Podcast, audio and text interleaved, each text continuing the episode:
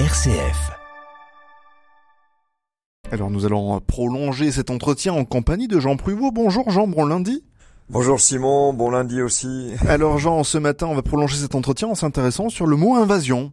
Bah oui, alors on pourrait presque commencer la chronique par une définition curieuse de nos amis verbicrucistes, essayant de nous faire deviner le mot invasion avec cette définition carte forcée. Bah oui, carte forcée parce que dans le fond, c'est bien ce qu'est une invasion, une tentative de forcer les frontières telles qu'elles sont inscrites dans les cartes. Et le mot invasion est au reste lui aussi d'origine très simple, presque transparente. Hein.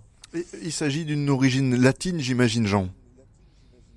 Ben, en effet, Simon, et sans trop de surprise avec le mot invasio, un substantif, en fait, est formé euh, sur le verbe invadere, où l'on reconnaît in, dans, et vadere, va, aller. Hein.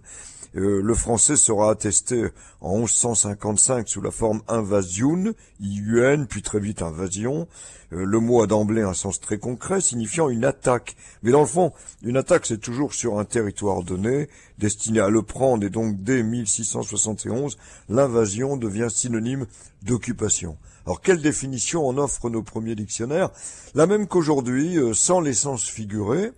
L'invasion, écrit Furtière, c'est l'action par laquelle on envahit, avec un exemple déjà traditionnel, l'invasion des Gaules par les barbares, et suivi de cette remarque, beaucoup de peuples déclarent la guerre par une subite invasion de quelques places importantes. Alors l'Académie française, en ce même XVIIe siècle, signale de son côté l'invasion de la Grèce par les Turcs, et les Tartares ont fait une invasion dans la Pologne. Et puis dans la cinquième édition, on est en 1798, un autre exemple arrive, l'invasion de la Chine par les Tartares. Et en 1835 apparaît la formule guerre d'invasion, et surtout un sens figuré, il se dit quelquefois figurément l'invasion des fausses doctrines, l'invasion du mauvais goût. Et puis enfin le sens médical est noté, avec l'invasion de la variole accompagnée de nausées, de lassitude. Et en 1935, ben, on évoque encore d'autres invasions, mais étonnantes. Vous nous les lisez, Jean? Alors volontiers, un premier exemple, quand se produisit l'invasion de ce pays, tous les habitants prirent la fuite. Bon, on pense forcément à l'Ukraine.